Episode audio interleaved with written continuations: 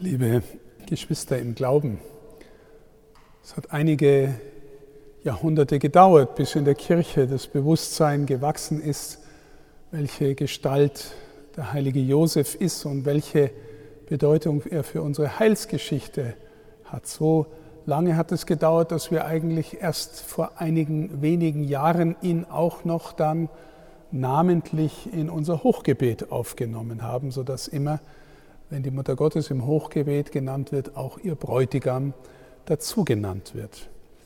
Die biblischen Lesungen weisen uns darauf hin, was er für eine Gestalt ist. In der ersten Lesung haben wir gehört von, von der Verheißung an David und äh, Josef ist gewissermaßen das Bindeglied in der davidischen Linie der Nachkommenschaft hin zum Messias. Und in der zweiten Lesung ging es um die Väter des Glaubens. Und äh, Josef wird in besonderer Weise auch als ein Vater des Glaubens verehrt.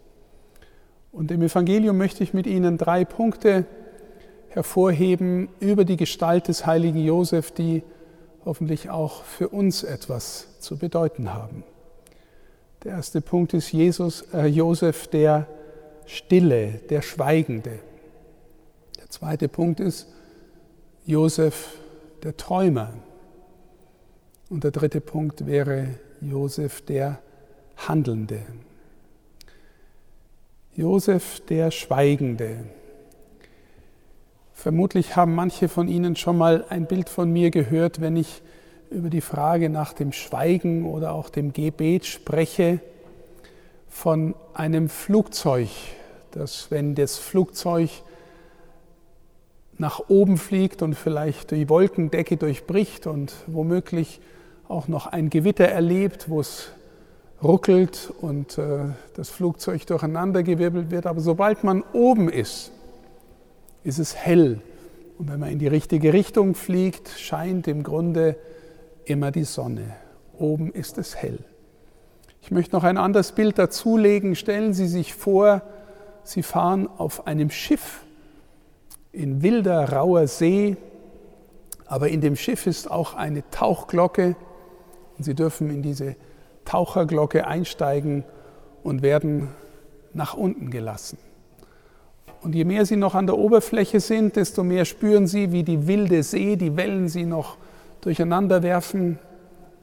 Je tiefer Sie kommen, desto stiller wird's. Und wenn wir beide Bilder nehmen vom Flugzeug, das in die Helle fliegt und von, dem, von der Tauchglocke, die in die Tiefe sinkt, wo es still wird, obwohl obenrum das Chaos tobt und obwohl unter dem Flugzeug und unten drunter in den Wolken das Gewitter tobt, dann kann man das als Bild für unsere Seele verwenden, dass es tiefer wir werden, je mehr wir immer wieder ins Schweigen kommen, desto stiller werden wir in einem guten Sinn. Ich meine nicht eine schlechte Stummheit, und, äh, sondern ein, eine Art erfülltes Schweigen. Wenn wir unseren Geist so in seiner alltäglichen Verfassung betrachten, mit allem, was da drin vorkommt, an Wollen, an Wünschen, an Gefühlen, an Gedanken, und wenn wir dann in die Stille finden können und in die Tiefe kommen, dann wird es still. Und dort in unserer Seele ist es auch in gewisser Weise hell. Wir glauben nämlich, dass dort der Heilige Geist wohnt. Paulus sagt uns das Wort im Römerbrief, dass der Geist Gottes in uns betet. Wir selber wissen nicht mal so sehr, so gut, um was wir eigentlich in rechter Weise beten sollen, aber wenn wir in die Tiefe kommen, in die Stille kommen, dort ist dann auch der Ort, wo Gebet erfüllt wird, obwohl wir schweigen. Es ist ein einfaches, schlichtes Dasein, kein gähnend leerender Abgrund, in dem wir uns verlieren könnten. Es ist der Ort des erfüllten Schweigens. Der Josef spricht in unseren Evangelien, immer wenn er dort vorgestellt wird, kein einziges Wort. Aber er kommt in sehr entscheidenden Stellen, Schnittstellen der Heilsgeschichte vor, als der Beschützer Mariens mit ihrem Kind, als der, der sich zu ihr bekennt und als der, der mit ihr nach Ägypten flieht und dann auch wieder heimkommt, nachdem Herodes, der Kindermörder, tot ist. Josef, der Stille, der aus dem Schweigen kommt. Und liebe Schwestern und Brüder, im Grunde sage ich das jetzt auch zu mir selber.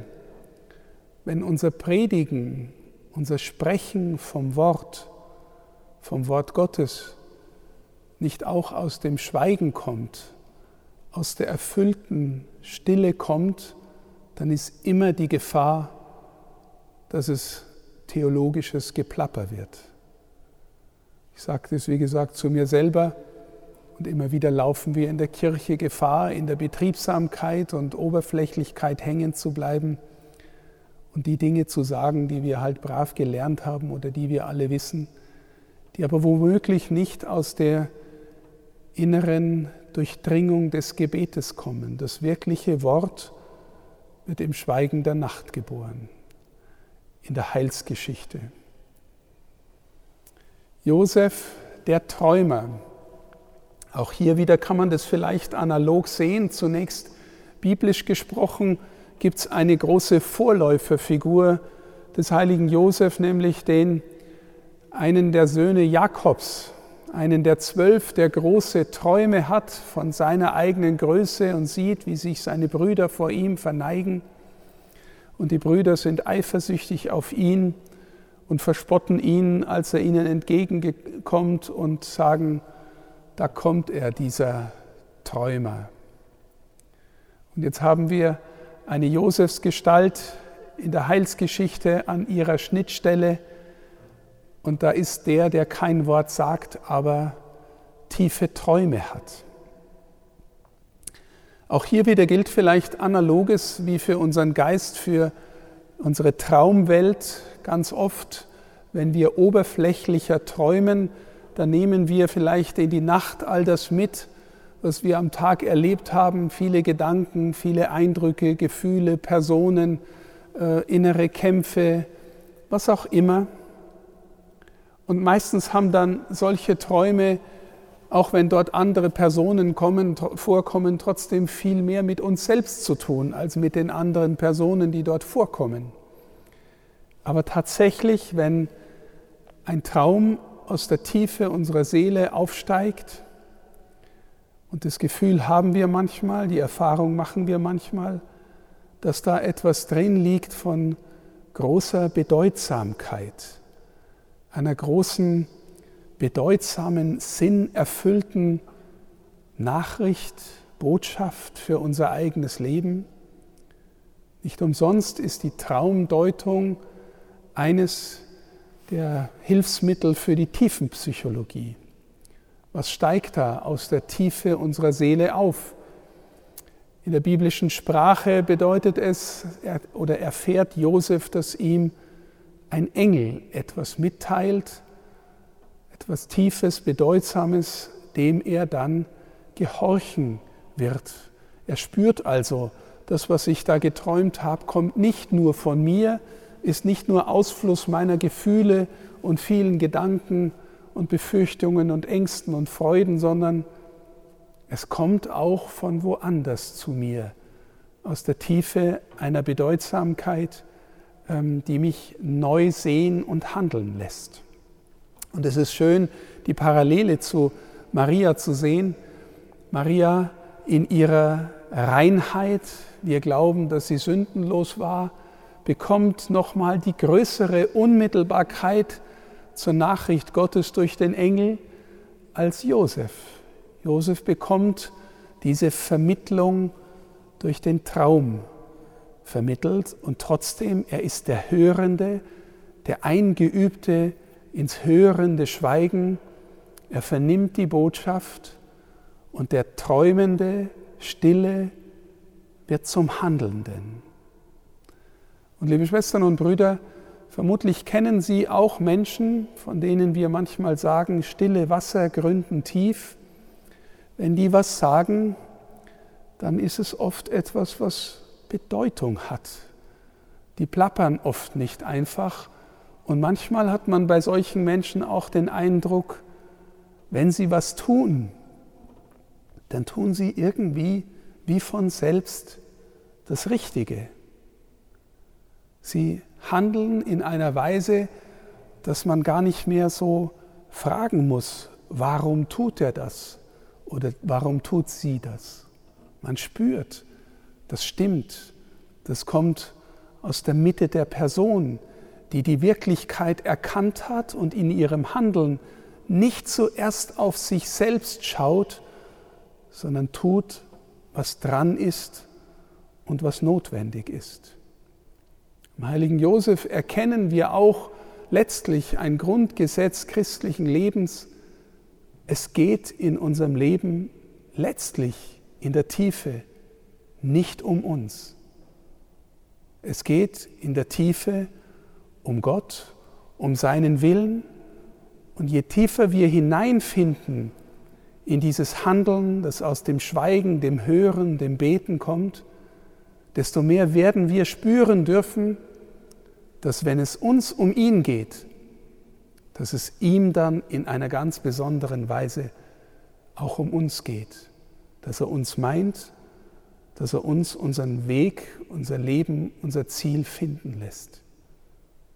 In diesem Sinn, liebe Schwestern und Brüder, können wir alle lernen vom heiligen Josef. Wir brauchen gerade im Lärm und in der medialen Beschallung unserer Zeit die Stille, das Schweigen, die Tiefe. So finden wir in ein Handeln, das zum Dienst wird. Die Mutter Teresa hat den schönen Satz, das schöne Wort uns hinterlassen, das mit dem, was ich versucht habe zu sagen, in enger Verbindung steht. Die Frucht der Stille ist das Gebet. Die Frucht des Gebetes ist der Glaube. Die Frucht des Glaubens ist die Liebe. Die Frucht der Liebe ist der Dienst, das Dienen. Und die Frucht des Dienens ist wieder der Friede, die innere Stille, das innere Sein dürfen bei Gott und zugleich in der eigenen Mitte. Heiliger Josef, in herausfordernder Zeit, in der deine Kirche auf schwierigen Gewässern fährt und durch große Gewitter fliegt, bitte für uns, hilf uns, dass wir ins Schweigen finden und so in ein neues dienendes Handeln. Amen.